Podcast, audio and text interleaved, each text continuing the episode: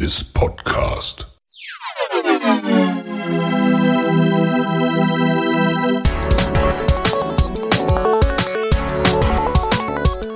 Water Polo Expert Talk. Get the insights.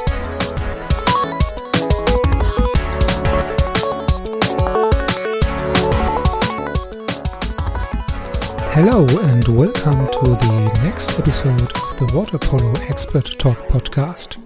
Yeah, today we are already on episode 24 and today I welcome in the podcast Dragan Jovanovic. Um, Dragan is an ex-goalkeeper from Serbia and um, he was also the head coach of the Canadian national team. So today Dragan is the executive director of the World Water Polo Coaches Association and we talked about the mission of these association and also about all the several difficulties we have right now during the pandemic and how to come out of these uh, stressing situations at the moment.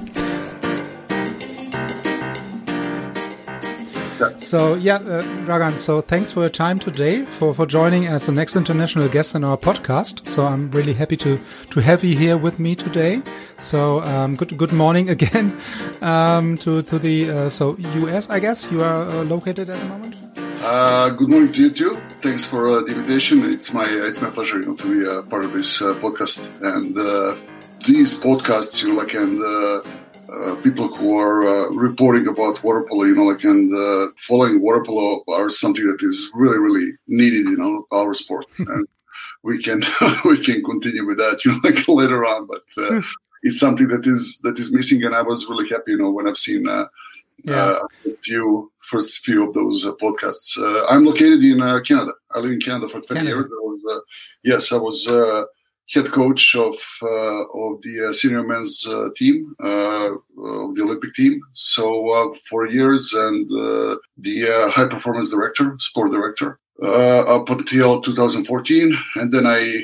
Uh, continued, you know, with my own company, providing everything, you know, like for water polo in, in the whole world, you know, Yeah. so everything with water polo, you Yeah. know, Yeah. So wh- wh- what is what is your, your impression? So what was a feeling uh, for for you coming to to Canada? So because Canada is not really known for for water polo uh, history, let's say that way. Um, so uh, when you come from from Europe or from from Yugoslavia or from Serbia with your experiences, wh- wh- what was your first feeling coming to Canada? quite honestly, uh, it was it was a hard adjustment. There is no doubt about it. You know, uh, definitely there are people uh, who love this sport here uh, in uh, way less numbers uh, than in Europe. I would I would say there are talented people also. Just the whole environment is not water polo environment. I would say, and that was the. Yeah. Uh, wa- water polo culture wasn't wasn't the same. You know, people weren't thinking you know, like about, about water polo as uh, professional sport.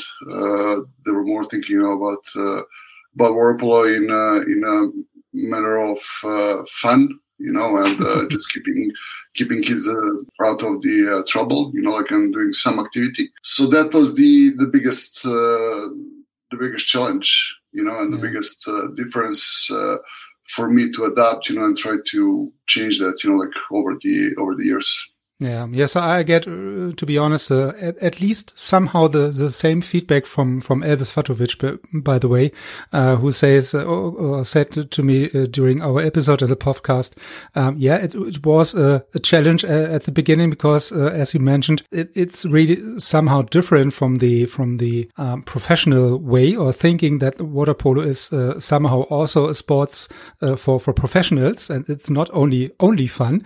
And this is really the uh, to change the behavior was at the beginning really the biggest challenge not not really the sport uh, things so it was really the behavior or the yeah the the, the way uh, people know uh, or think about water polo in, in in this country And that is hundred percent correct. You know, I uh, Elvis and I talk often. Uh, we are uh, ex ex teammates. You know, from back in eighties. You know, from back, uh, from back, back, back, back to the good old days yes, back to the good old days when we could travel. You know, like and Yeah, yeah, yeah, yeah, yeah. So, um, but by the way, so when we are uh, at the moment by uh, in the good old days, so um, what uh, you were a, a goalkeeper, right?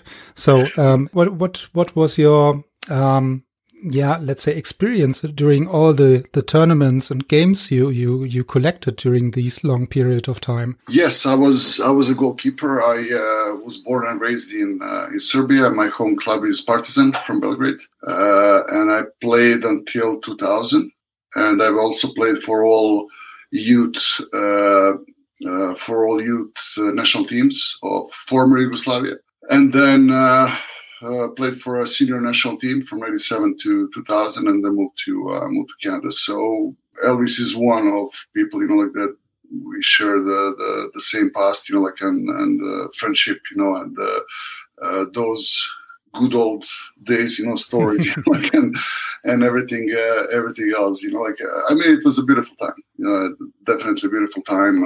young, you know, like all world in our hand, you know, pretty much and we we did what what's the most important you know what i what i'm realizing now you know like as being older is we did throughout our lives you know like we did what we loved you know and yeah. uh, i don't think that many many people in the world have that opportunity you know so that was our career but it's not our career you know like it was our love you know and to be able to support yourself and do what you what you love is for me is the most important thing, you know, and I'm one of the lucky ones, fortunate ones, you know, who does the same, still does the same, you know, and uh, uh, I'm very grateful for that. And that's how I raise my kids also. So uh, uh, telling them, you know, like to yes, of course, you know, chase their, their, dreams, you know, but just make sure you you do what you what you love, you know, like because otherwise, you know, like I don't see, I really don't see the purpose, you know, like and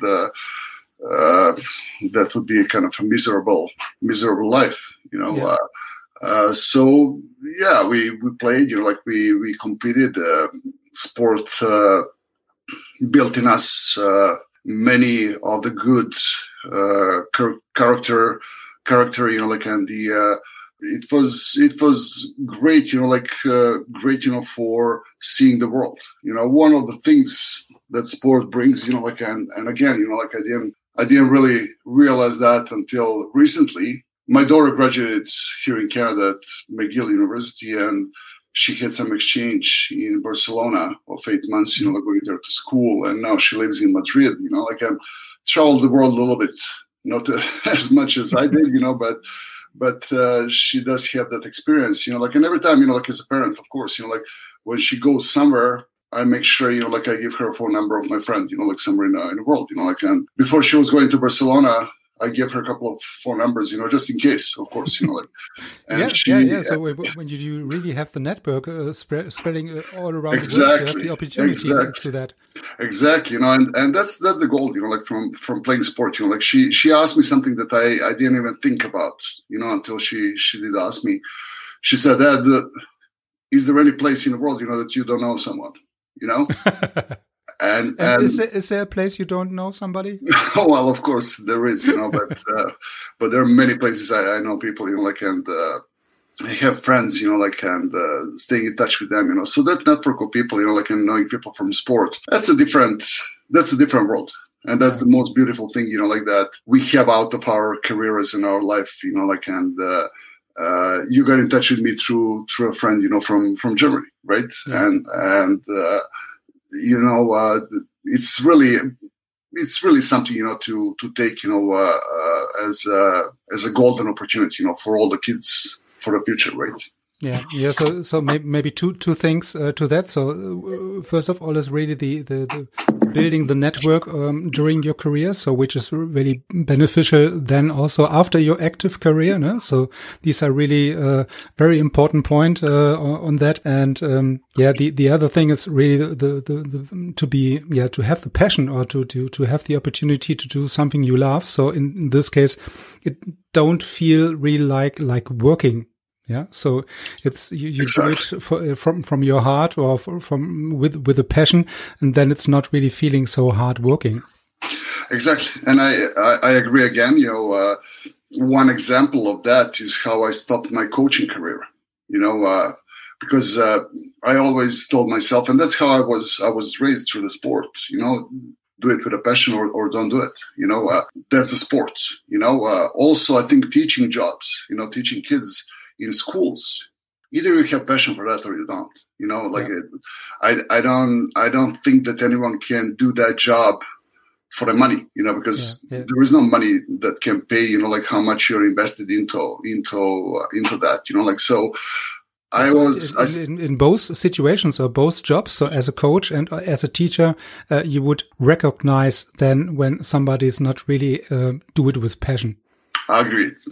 Agreed. You know, like and that's something you know that I was trying to transfer, you know, to the to the uh, players as well when I was coaching them, you know, like on a, on a daily basis during the practice, you know, like, so, uh, either you come to the pool with, with a huge desire that you want to get better, you know, like every single day, uh, or, or you move on, you know, like you, you do something else, you know, that, that you love, you know, like, and I, I was really pointing that out, you know, like every, every single day. And that's how I, how I behaved as well. You know, like I, I always tried, you know, to be a leader by the example, you know, so, uh, 2010, after 10 years uh, with with the uh, national team, and and you have to understand, you know, like in, in, Canada, like coaching national team is not like the coaching in Europe. You know, like in Europe, we have coaches, you know, like uh, senior national uh, national team coach, coaches who who are just coaches, and they have everything else. They have other people, you know, who are doing that for them, for them, and for the for the team. You know, they have the whole team, you know, like everything else. I faced a situation when I be- became a head coach of uh, of Canadian men's uh, senior team, 2004.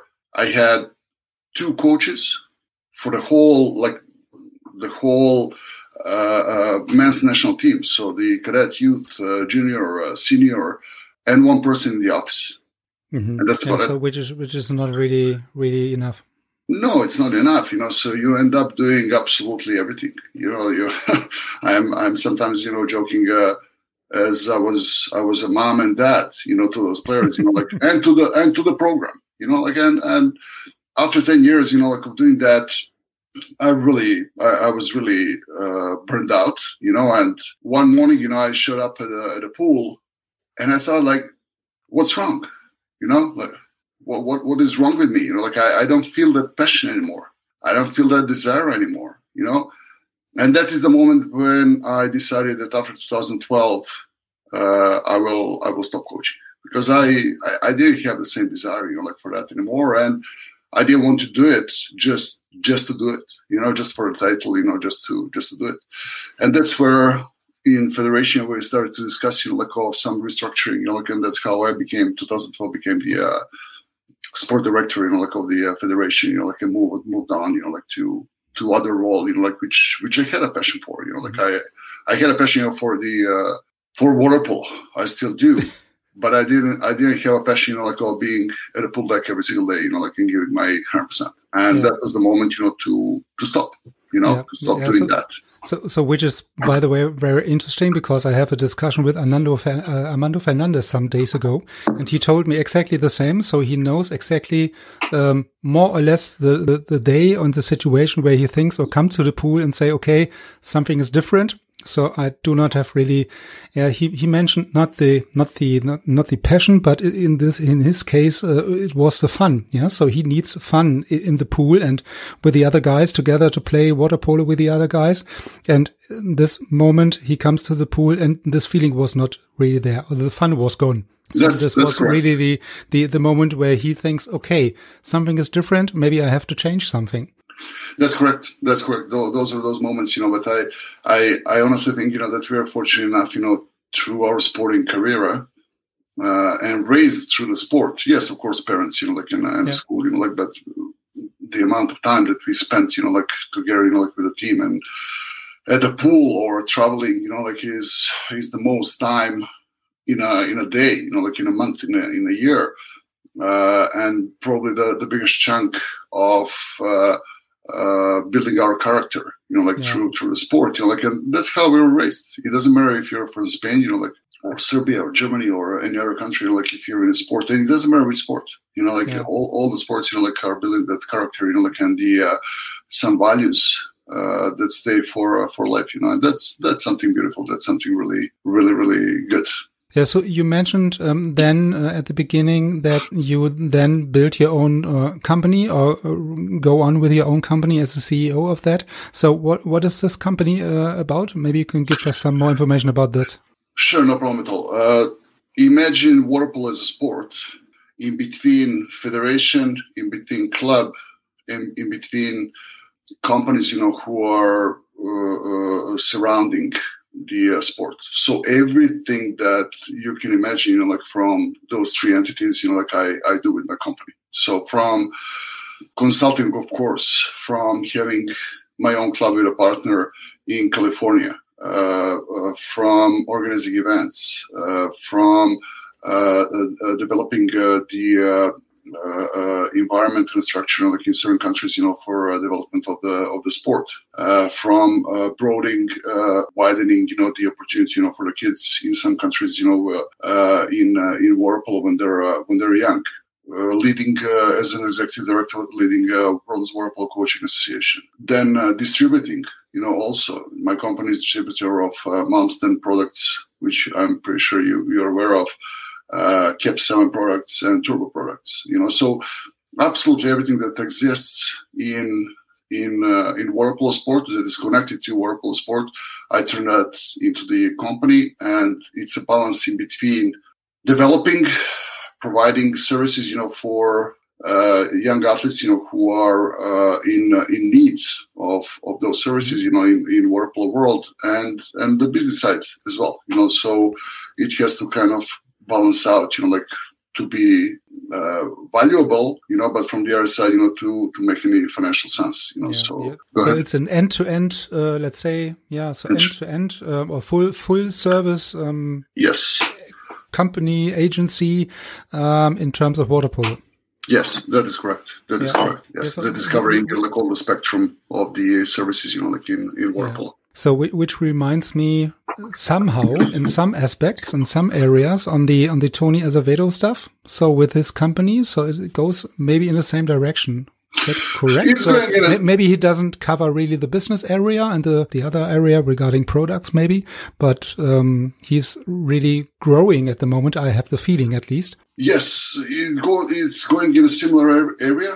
Funny enough, you know, Tony and I uh, were partners. so uh, uh, I think 2014. I, I, started my, my company 2014 in January, and 2014 or 2015, we partnered partnered, you know, like over like in in my company with a few projects, you know, like and, and those kind of things. You know, then 2016 when he stopped playing, you know, then we split apart. You know, like he went his way, you know, like I went mm-hmm. I went my my way. So it is it is similar, but it's also different. You know, yeah. uh, he focuses on on those camps quite a bit. What I see, I don't I don't do camps because not that there is no need, there is need, you know, for sure, but uh, I don't want to enter you know, into something you know that that is covered already. Yeah. So the main uh, the main goal I have is to trying to find a gap in a country or in a world, some missing link, something that is not provided, and then I bridge that gap, you know, with with a mm-hmm. project, you know, like that, like create, mission, create, you know, like and and provide,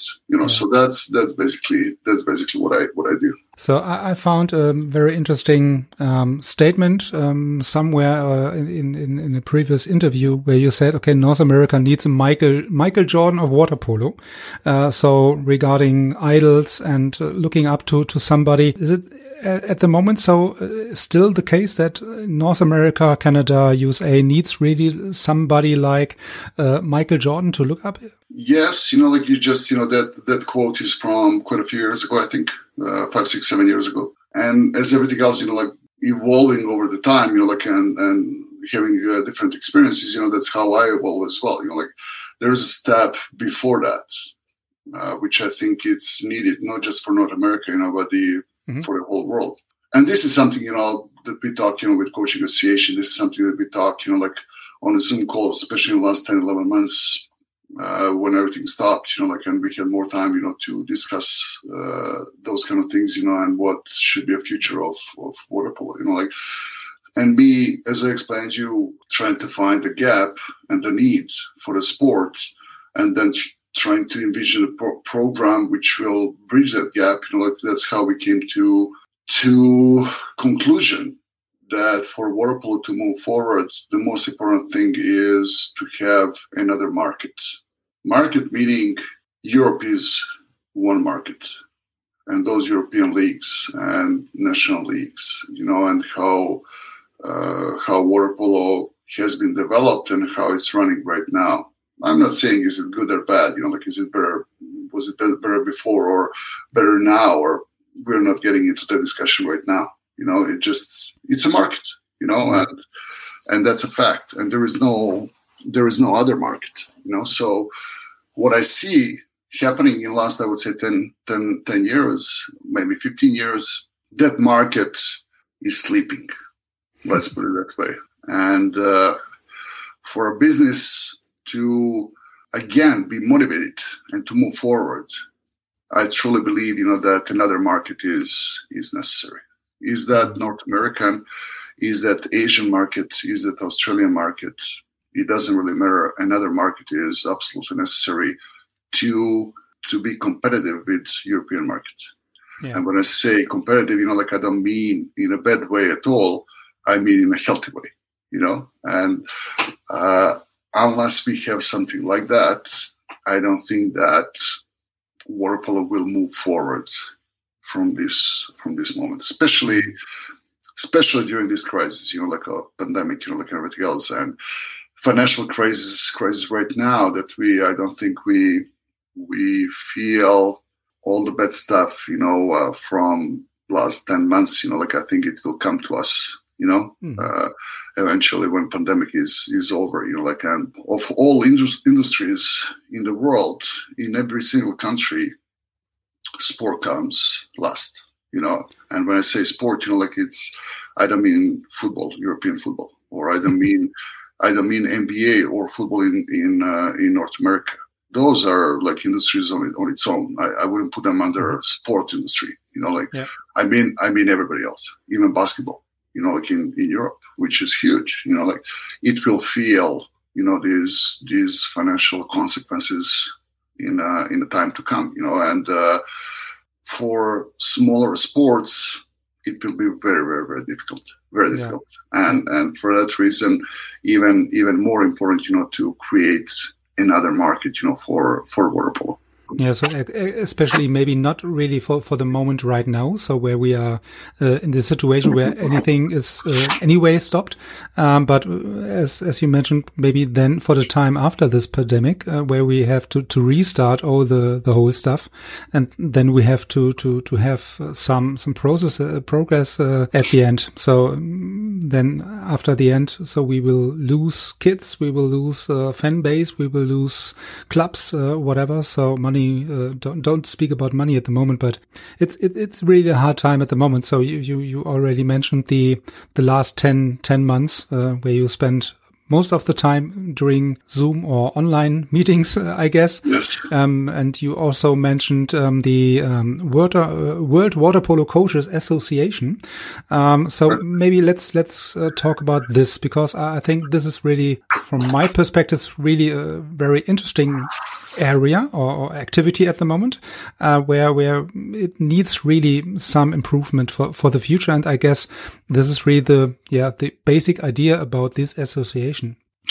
Yes, that association uh, uh, was established 2015 officially, but I have to say this is the first time that uh, water polo coaches got, got the, sec- the second the second uh, chance or the second. Uh... I think I think even third. I think even third. Okay. You know, like uh, there were those kind of associations, you know, in uh, in the past, uh, and great coaches were part of that. You know, like the the issue always was, you know, that coaches did not have the time, you know, and that uh, uh, we needed some some kind of financial support, you know, like to have someone who will run that, you know, like and for basic for basic uh, financial needs, you know, like just the uh, uh, keeping up, you know, with the website, you know, like and uh, doing the projects, you know, those kind of things, you know. So not nothing. We're not talking about a lot of money, you know, like so. So basically, you know, we we re-established that uh, coaching association. It's running from 2015, and I have to say, first of all, people have to understand uh, what our mandate is. You know, like what our vision is. You know, like we are not. And and why am I saying this? You know, just because I'm getting a lots of inquiries in this regards. Why are we not doing more on a social media? You know, like and news and those kind of things, you know, like about water polo? Well, first of all, you know, we're not news agency. You know, we that wasn't our mission, our vision at all. We're the coaching coaching association with two main goals. You know, providing educational uh, material and components, you know, for the coaches all around the world. And another one is to have our voice, you know, and to mm-hmm. when when water polo is shaping one or the other way. And I have to I have to tell you that we're really really extremely happy, you know, how we've done in the last five years. And and why is that? For example, we're just doing the uh, one really big project for Saudi Arabia swimming federation because water polo is under swimming, and that's connected to their Ministry of Sport, uh, where we are going to develop specific water polo curriculum for their coaches, uh, where we're going to provide, you know, like video clips, you know, for every single item from the curriculum, you know, and uh, we're going to create the uh, certification program for their national federation, and that's a huge work, you know, like it's. Mm-hmm. Four or five months, you know, like every single day, working on on that. So that's that's for example is is something you know that we we, we see the need you know like for uh, for our association to provide those those services based on our experience and knowledge you know because don't forget you know we have if not all the most of the best coaches in the world are part of our board so that's one thing another thing i'm not sure how much you're aware but there were two in the last five years in the last five years, there were two really breaking moments for water polo. One was, if I remember good, 2016, when there was initiative uh, from FINA that from FINA to cut down, you know, water polo to men's water polo to be played, you know, like with a small ball with I think it was five on five, uh, small goals that was a huge initiative, you know, right, right at the uh, General Congress, FINA General Congress, you know. And on the other side, there was initiative, you know, to put women, number of women uh, teams at the Olympics, you know, like to to twelve, to be equal, you know, with uh, with men, which we completely agreed with that idea, but we didn't agree, you know, that that should be done uh, in a way that men's teams have less players and less uh, less teams, less teams most of all.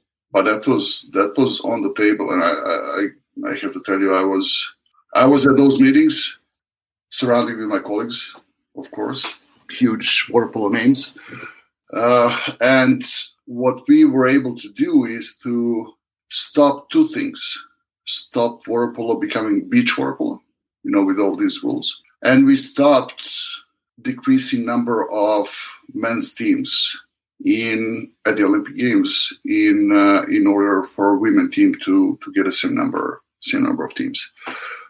We had to compromise somehow, so that's where 11 players for the Olympics game came in.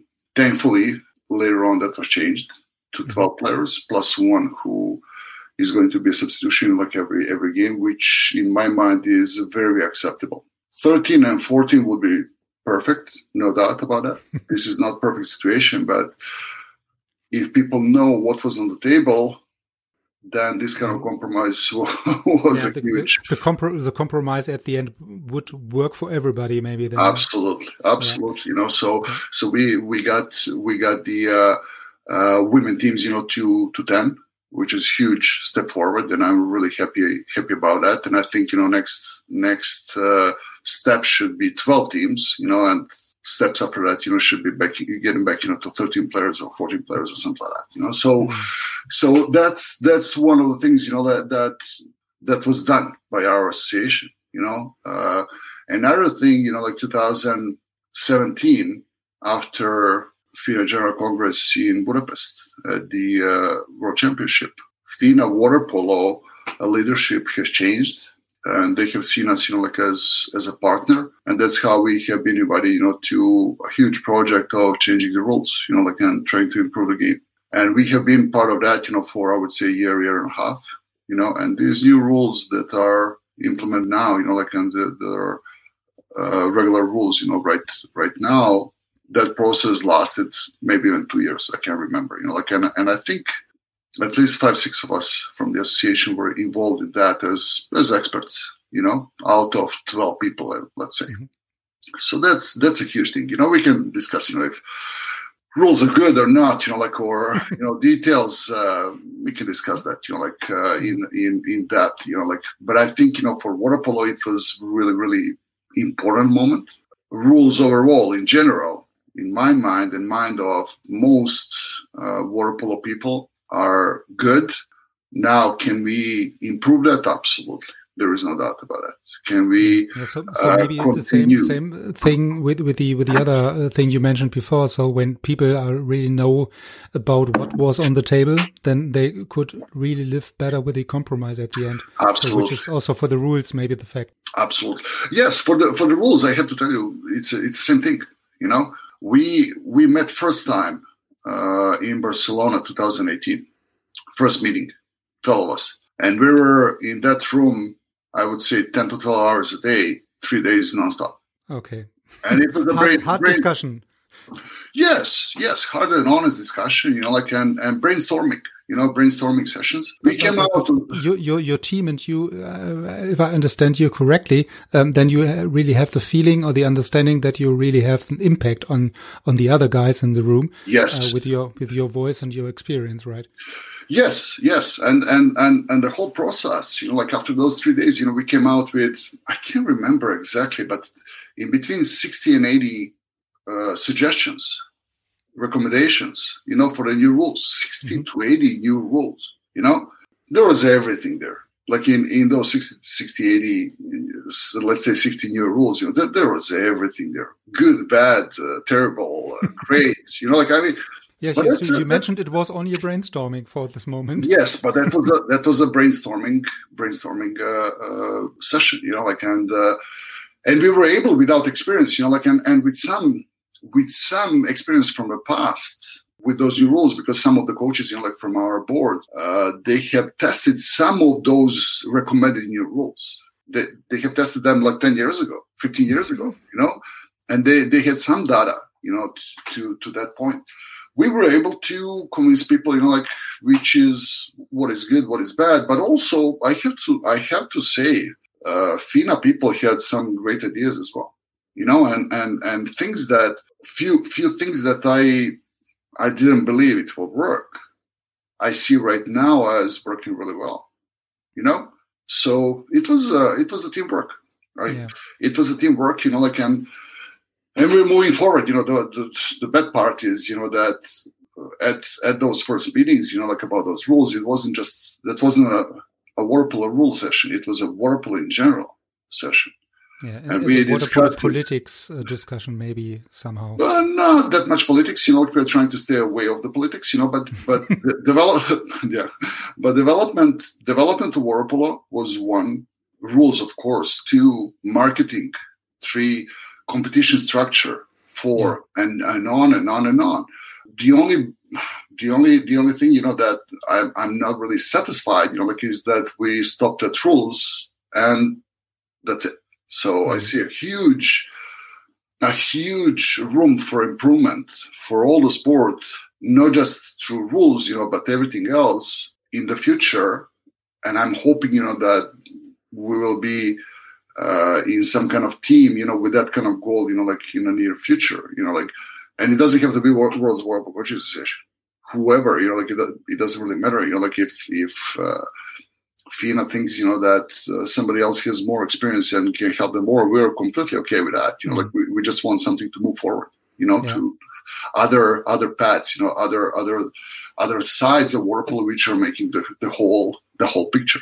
Yeah. So when you say, okay, the, the, the basic idea, the, the, the, yeah, the core idea about changing the rules or engaging or enlarging the rules or whatever, thinking about the rules as such uh, is really to, to make it more attractive for the medium. So for the television, for the internet, for the streaming, for for the, for the fans. Do you think this is really working at the moment? So based on your experience and the new rules, so it, it is more attractive, um, now? Well, that's that's a complex question. Uh, so rules. this is maybe also a question of, of your of the perspective of the perspective then of, of each of us maybe. Yes, it is. Of course, it is. You know, like, but I, I see that I see that you know, like more as uh, as something that I mentioned before. I don't see that rules as rules will make this sport will be an area the only area that will make this sport more attractive. I think that all the other areas are interconnected, you know, like with with mm-hmm. uh, with the rules. And I think you know that we started really well, really well, but we we didn't continue, at yeah, least yeah, so, so far.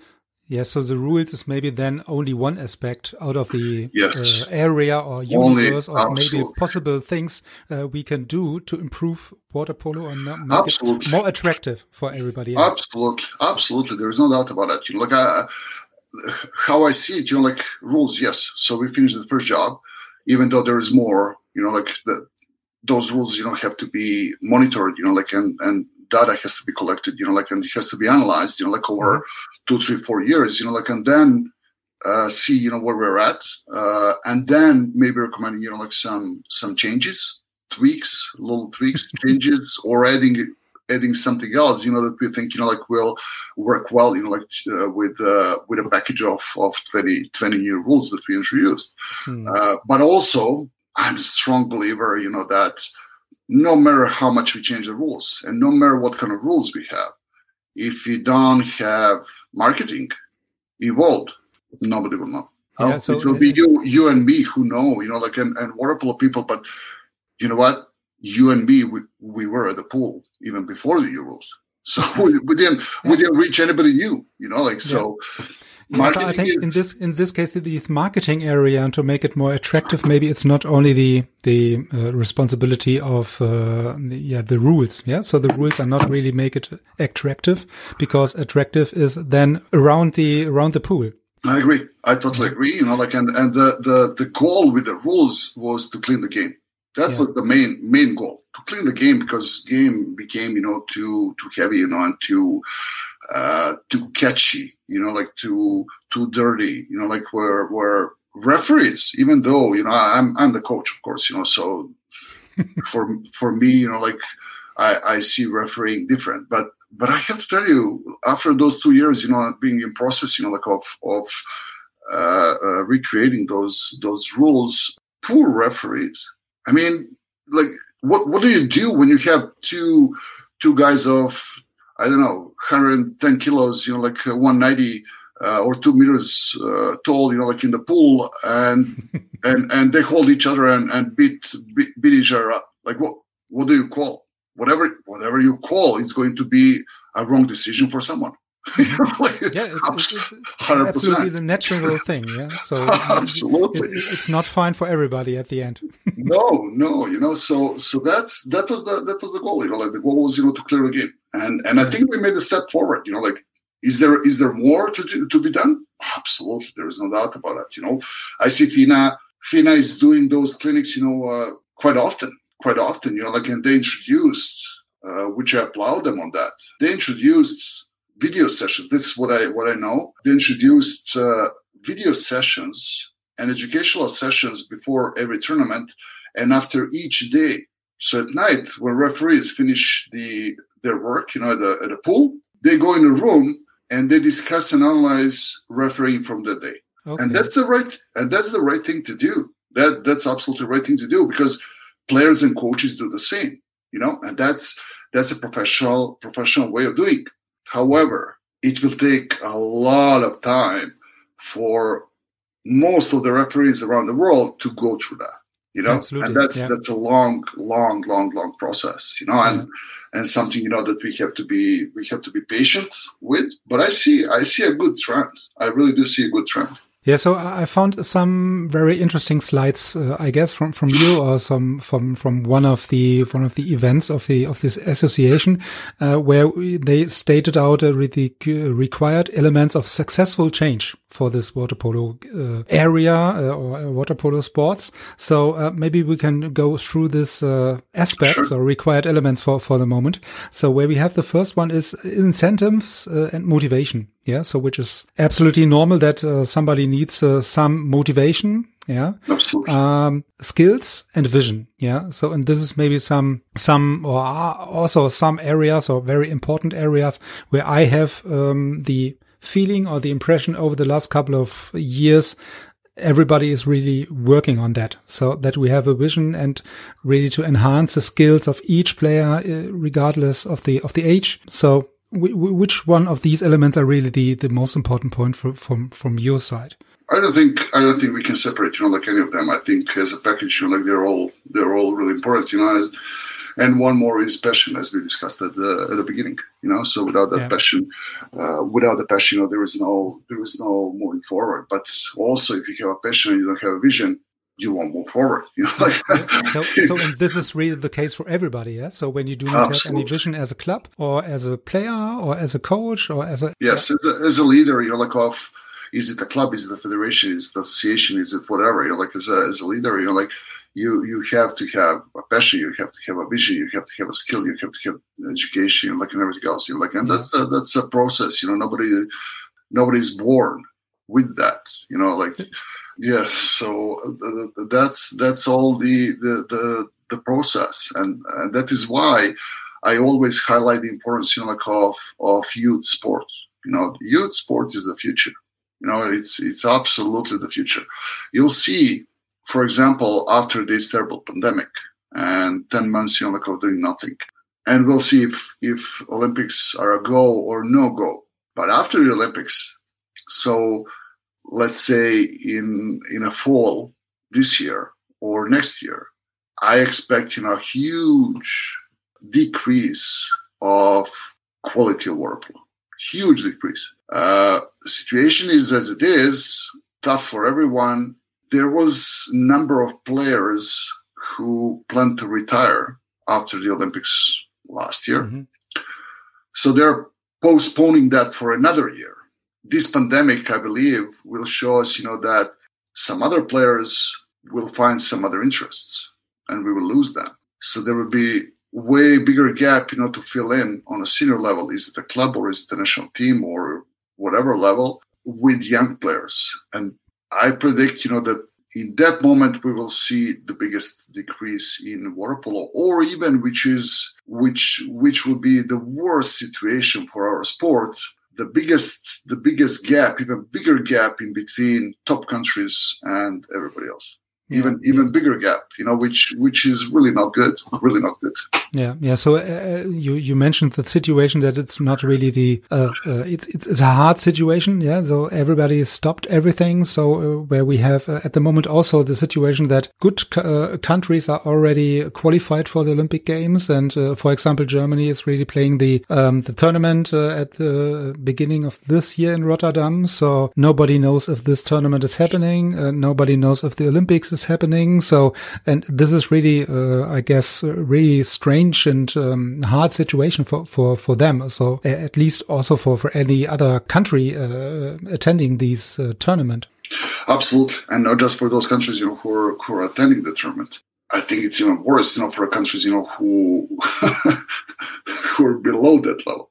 Yeah, know, yeah. So, and, and on the way to the Olympic Games last year, Germany was really on a good path. Yeah. Yes, so, uh, and, and, and, they were so far Rotterdam is happening. That's what I know. Uh, so far Rotterdam is happening.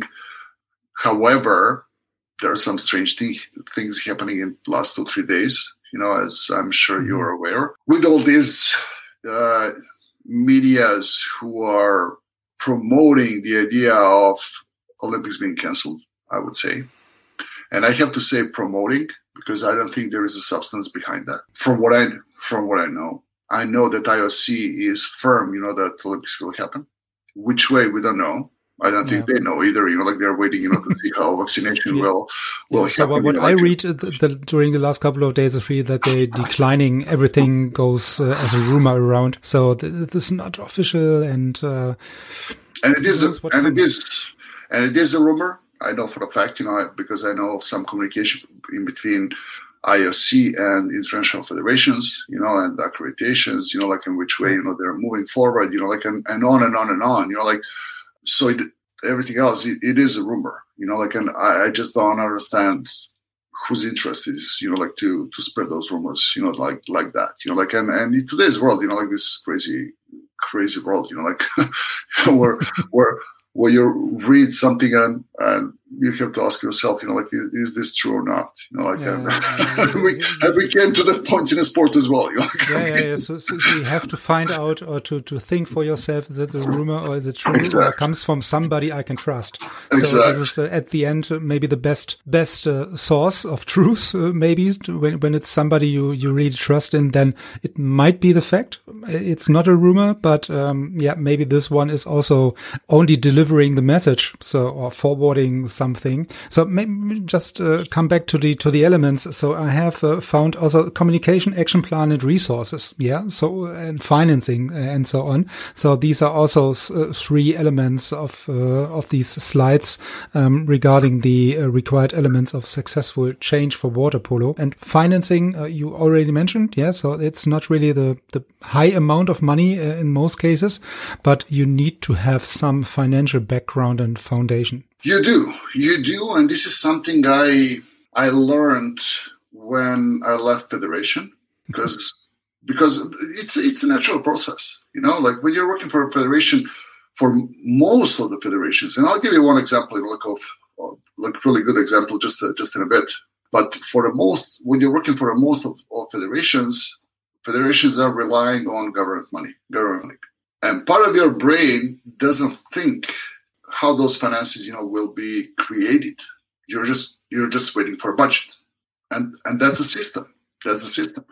So when I mo- moved away of the federation and created my company, I had to think the same way, but also I had to change my way of thinking.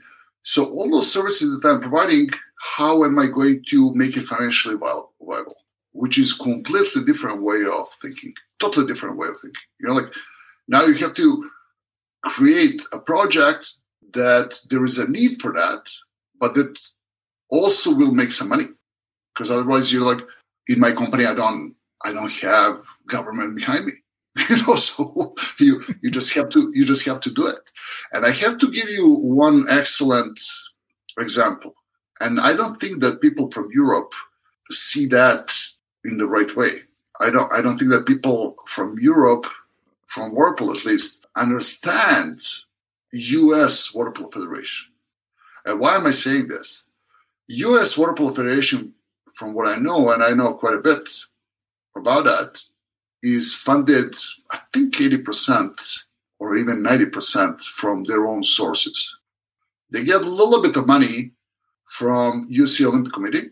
They don't get any money from Ministry of Sport or government or none, zero, absolutely zero a little bit of money from U.S. Olympic Committee, and most of that little bit of money goes to women team, women senior team, you know, mm-hmm. like uh, because of their results. So they just had to, in last, I would say, 10, 15 years, they had to figure out a way how to fund it themselves, which they did.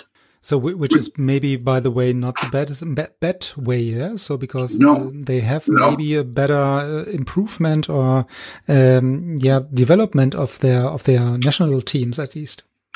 You know what? Is that reflected to the national team or not?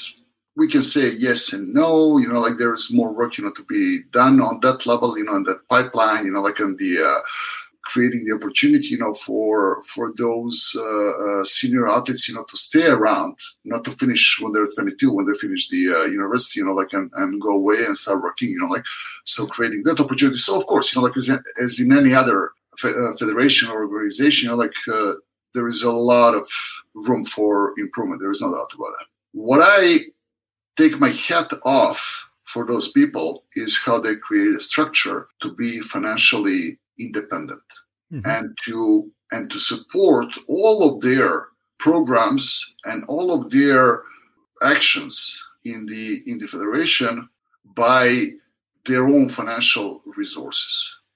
You know is that fundraising? Is that creating a program that will make some money that will be transferred you know to national team? Not necessarily senior national team mm-hmm. you know funding, you know, some of the youth national teams, which probably people don't even know because they still parents still pay big amounts, you know, like for for those trips, you know, like in competition, you know, when when you're son or daughter is I don't know, like youth or junior level, but they don't know that U.S. Water Polo is putting a lot of money on like in that program, you know, so that the bill wouldn't be even bigger. Yeah. yeah. So, when you, when when you are really what you are uh, saying when you are um, really independent from from a financial point of view, then you are really free in what you are doing or planning or developing or whatever. Yeah. So you're not really yes. responsibility for uh, the the feedback to your sp sponsors. Absolutely. Maybe that that's it, but not for the government. Absolutely, and and those people are you know that they don't wait for a government because they, they know they will not get the money. You know, like so they their brain and creativity and a vision has to be completely different, you know, than ninety nine point nine percent of the federations, you know, in the in the world.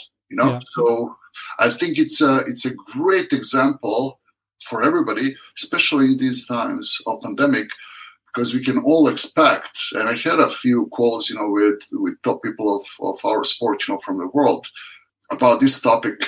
We can expect, you know, that after pandemic, Waterpolo will be in a really, really, really tough financial financial situation. You know, when government has to take care of the healthcare first, you know, which was damaged during this time, and show the cracks uh, and big gaps, you know, like to to cover. Then uh, economy, you know, then different industries, you know, like and people living, you know, like and and and all other social aspects. Sport will be last, absolutely yeah. lost. So. Yeah which is a fact right now anyway. Yeah. So sports is really not, not possible. Um, at least, uh, in, in Germany, um, there, there are few sports. Um, so like soccer also is, uh, everything else is stopped. Nobody yes. can go to practice, uh, competition, tournament, whatever. So sports, culture, uh, theaters, cinemas, whatever. Yes, absolutely. There, there is no doubt about that, you know. So my point is that people have to have to start thinking different way. Financial resources, you know, to to run those federations or clubs because yeah. uh, I otherwise, you know, like I, I see I see that many of many of them will not survive. You know, just yeah. just won't survive. You know, unfortunately, you know, but. Uh, this is a extreme situation and extreme things are happening you know so the sooner the sooner people start thinking different way uh, trying to find creative ways, you know, like of uh, making making money for the federation or for a club, uh, uh, and and restructuring those those organizations. The sooner they do that, you know, the better will be. Definitely. Yeah. Yeah. So, and this is really um, again covering all the aspects we mentioned before. Yeah. So it's not really the, the financial area. So the financial stuff, but because it's also the organizational stuff, um, the, um, skills, vision, whatever you ta- tell it. So, um, it, it's really the package of all these kind of areas and Absolutely. action points, pain points, maybe uh, at the moment for some countries or clubs, um, that they will have to cover these uh, things as, uh, as a whole. Yeah? So not uh, one of these aspects only.